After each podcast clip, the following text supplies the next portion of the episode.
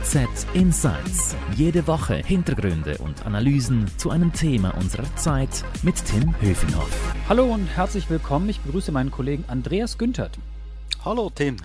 Unser Thema heute hier im Podcast E-Commerce. Vor allem die kleineren Händler, die rüsten ja nun richtig auf in Sachen Online-Verkauf.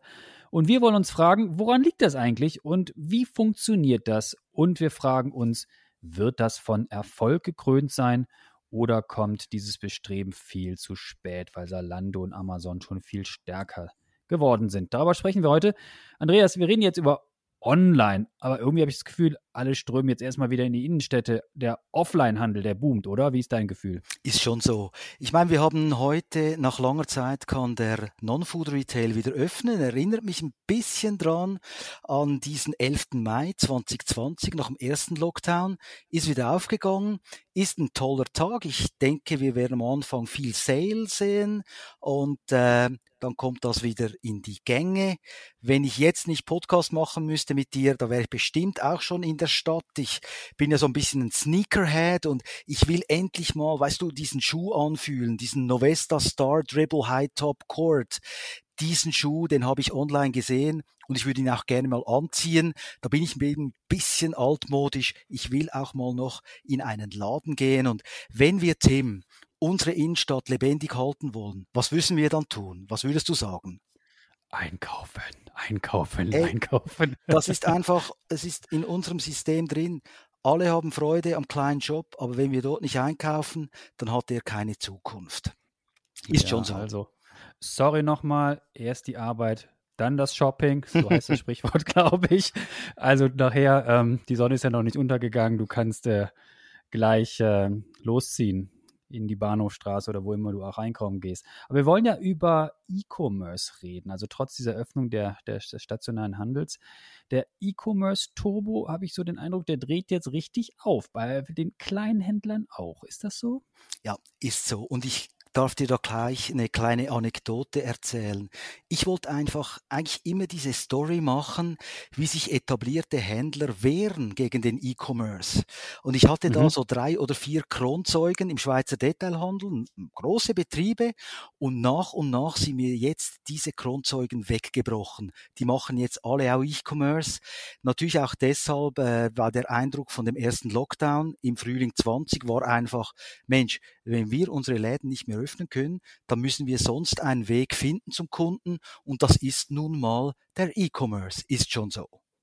Mhm. Und warum jetzt der Meinungswandel? Ähm, ja eben, wenn dein Laden zu ist und wenn du bisher zu 100 Prozent gelebt hast davon, dass die Kunden in deinen Laden kommen und dann ist der Laden wieder der Laden geschlossen, ja, dann, kannst du, dann hast du keinen Draht mehr zum Kunden. Und das hat viele zum Umdenken gebracht und haben gesagt, wir haben es zwar schon jahrelang überlegt, immer wieder verworfen, weil man Angst gehabt hat, dass man es nicht rentabel betreiben kann. Und dann haben sie es eben trotzdem versucht. Über was für Firmen reden wir da? Sind das so Ein-Man-Shows? Nein, oder überhaupt nicht. KMU oder nee, ich habe mich zum Beispiel Leute, die es bisher nicht, nicht, haben, nicht haben wollten, dass Amazon gibt? Nein, äh, nimm das Schuhhaus Walder zum Beispiel. Das sind über 25 Filialen in der Schweiz. Das Unternehmen in der sechsten Generation. Das sind Leute, die sind hellwach, aber da hat mir der Daniel Walder immer wieder gesagt, jedes Jahr rechnen wir E-Commerce durch und wir merken, es wird sich kaum lohnen für uns. Und mit dem, äh, mit dem Lockdown, da mussten sie es eben trotzdem machen und sammeln jetzt erste Erfahrungen damit. Aber wir leben ja jetzt im Jahre 2021 und nicht mehr im Jahre 2000. Man muss sich doch schon fragen, ein bisschen spät kommt doch diese Erkenntnis doch schon, oder? Ja, hast schon recht, kommt spät. Aber als Händler musst du eben auch wissen, das, was ich mache, rentiert sich das überhaupt? Und wenn du auf dem Markt draußen so eine Art Imperativ hast, von Zalando etabliert, dass man kostenlos versenden und kostenlos retournieren kann als Kunde, da musst du dich einfach fragen, ja, ja, aber woher nehme ich dieses Geld? Es kostet auch Geld, die äh, Retouren zu bearbeiten. Es kostet auch Geld, eine extra Logistik allenfalls aufzubauen. Also ich konnte diese Händler, wie gesagt, lange gut verstehen, verstehe aber auch, dass sie unter dem Eindruck vom Lockdown gesagt haben, also jetzt müssen wir es trotzdem machen. Ist, glaube ich, eine steile Lernkurve für die. Wie ist denn das E-Commerce-Geschäft in der Schweiz generell? Also Packly Flut, das haben wir gemerkt, in Corona noch alles schlimmer geworden. Jetzt sind die Geschäfte ja wieder ein bisschen auf. Die Leute strömen wieder auch ein bisschen in die Städte zum Glück. Äh, und äh, wird die Packly Flut abnehmen? Was bedeutet das für das E-Commerce-Geschäft? Leben wir jetzt großen Wandel oder geht es weiter wie bisher nur nochmal äh, viel stärker? Diese Päckle-Kurve ist ja unglaublich, wenn man die anschaut, wie das angestiegen ist über die Jahre. Irgendwie im 2010 waren es irgendwie um 110 Millionen Päckli und ist dann Ende 20 hoch auf 180 Millionen. Also ist klar, E-Commerce bleibt, E-Commerce geht nicht weg. Ich denke, gerade in einem Sektor wie Lebensmittel, da hat jetzt äh, der Schweizer und die Schweizer, die haben gemerkt, ja, man kann äh, eine Gurke, ein Brokkoli online bestellen. Ich glaube jetzt nicht, dass es mit dieser wahnsinnigen Kurve weitergeht, aber E-Commerce is here to stay. Das bleibt, das ist ganz klar. Mhm. Und die großen Amazon, Salando und wie die alle heißen, die haben doch mittlerweile auch Standards gesetzt, oder? Da kann man doch gar nicht mehr ja, ich sag mal, andere Standards setzen. Eben. Und das ist ja genau das Problem. Wenn du als Kleiner rein willst, musst du dich fragen, muss ich da mitmachen? Ist das der Rhythmus, wo ich mit muss? Der Algorithmus, wo ich mit muss quasi?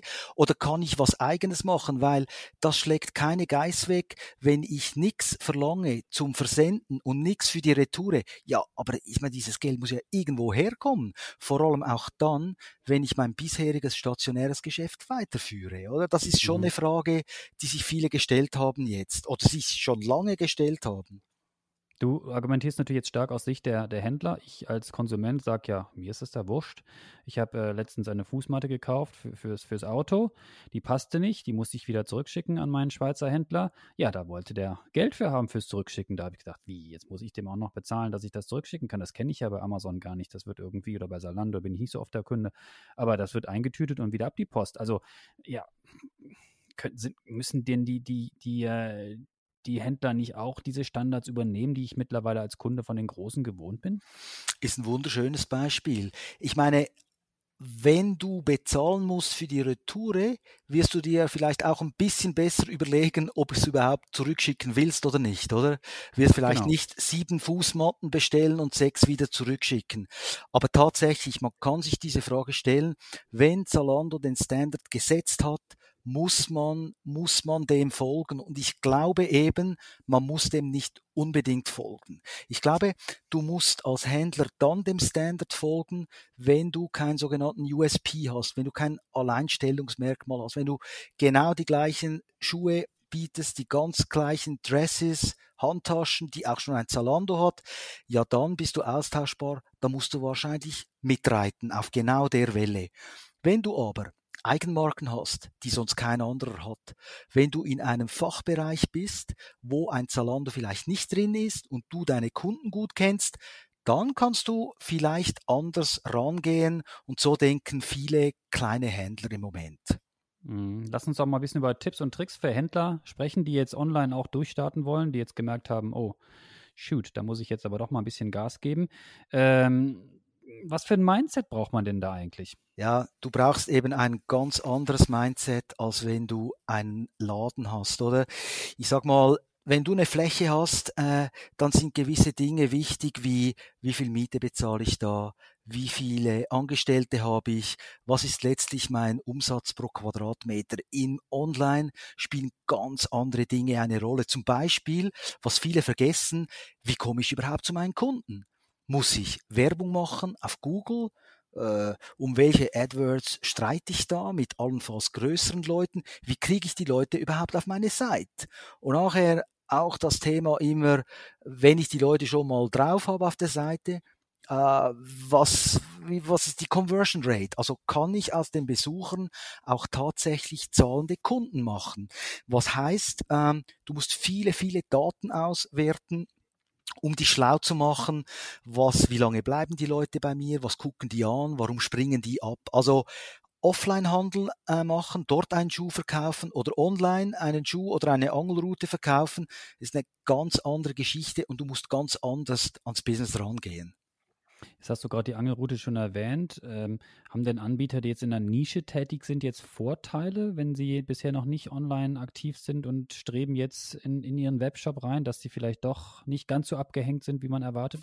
Ich könnte es mir vorstellen. Wenn du in einer meine, Nische klingt zuerst einmal so, wie wenn da nichts los wäre. Ich würde jetzt mal sagen, wahrscheinlich werden in der Schweiz nicht so viele Angelrouten verkauft wie Turnschuhe oder? Das kann schon sein. Aber mhm. wenn du in einer Nische bist, die noch nicht so stark im Online-Business überhaupt drin ist und wenn sich da nicht die allergrößten tummeln drin, da kann das ein Vorteil sein, weil nur schon die Google AdWords wahrscheinlich günstiger sein werden und weil du, ähm, wenn du einen guten Kundenkontakt hattest schon offline, dann kennst du deine Kunden und du weißt, was die wollen. Da kann sogar auch ein Telefon plötzlich eine Rolle spielen. Ich weiß, Telefon tönt irgendwie wie 1911 und nicht wie 2021, aber ich höre das von vielen kleineren Händlern in der Nische, dass gerade auch das Telefon eine wichtige Rolle spielt. Die Leute sehen was, dann rufen sie dich an. Und wenn du da fit bist und wenn du mehr weißt als deine Kunden, die oft Nerds sind auf ihrem Gebiet, ich glaube, da kannst du als Kleiner was machen online. Und mhm. dann spielt es auch nicht mehr so eine Rolle, ob die Retoure kostet oder nicht, weil du bist hier nicht in einem Fight gegen einen Großen, der immer äh, proklamiert, schick zurück, so viel du willst, es ist alles kostenlos. Und welche Fehler machen die kleinen Händler auf ihren ersten Online-Schritten? Ist es vielleicht das, was du auch gerade beschrieben hast, sich nicht klar darüber zu sein, bin ich in einer Nische? Wohin will ich? Was ist der, der Nutzen, den ich meinen Kunden und Kundinnen bringen kann, oder? Gut, da muss ich einfach sagen, wenn du als Offline-Händler nicht weißt, welchen Kunden du hast und welchen Nutzen du bringst, dann ist etwas im Argen. Dann ist es aber arg online und offline. Ähm, ich glaube, Fehler können sein, dass du nicht weißt, was es dich kosten wird, überhaupt an Kunden ranzukommen. Weil, weißt du, dieses Google ist ein, ein, das sind sieben Ozeane an Leuten, die da sind und du musst sie zu dir holen irgendwie. Ich glaube, das äh, kann ein Fehler sein am Anfang, dass du das Gefühl hast, ja okay, jetzt habe ich ja einen Job, jetzt kommen die Leute auch und sie kommen vielleicht nicht, weil es, es, es ist äh, uferlos, dieses Internet. Was ähm, stationäre Händler möglicherweise auch nicht wissen, ist, dass es oft die Kombination ist von Online und Offline, die dir einen Kunden bringen kann. Ich sag mal, Tim, wenn wir zwei zusammen äh, im Reitsport was machen würden, online, äh, da kann zum Beispiel eine Idee sein, dass du offline ein Reitturnier sponsorst und dort auf deinen Online-Dienst aufmerksam machst. Also zwei große Dinge, die ich immer wieder sehe, ist, der Mensch, der ein Online-Novize ist, meint, er käme sofort zu Kunden online, Trugschluss, und er meint, er müsse alles online machen. Aber wenn wir die Kunden schon kennen und wenn der Kreis nicht so groß ist, können wir auch offline etwas tun dafür, dass wir sie auf unsere Seite kriegen. Mhm. Und wenn ich Händler bin und loslegen will, an wen wende ich mich da? Wie, wie geht das und was kostet das alles? Ja, ja. Da, es ist so wie, wie, wie oft, das kostet gar nicht so furchtbar viel am Anfang. Weißt du, wenn du wenn du, ich sage jetzt mal Shopify ist so ein, ein Standard in der Branche, die bauen dir einen Webshop für, für wenig Geld. Das, das kann losgehen schon bei, ich weiß nicht, 30, 50 Euro pro Monat und dann läuft dein Job. Aber das ist ja nur die eine Seite. Die andere Seite ist, wie mache ich das mit der Logistik? Habe ich ein Lager irgendwo? Wie mache ich es mit der Logistik, wenn meine Kunden im Ausland sitzen? Wie geht das Shipping? Wie schnell soll das beim Kunden sein? Wir sind dann schnell wieder bei der Frage, soll das kostenlos sein äh, zum Versenden und zum Rücksenden? Ich glaube, da beginnt äh, die Krux und da, ich meine, da kann ich dir keinen Preis mehr sagen. Das ist teuer.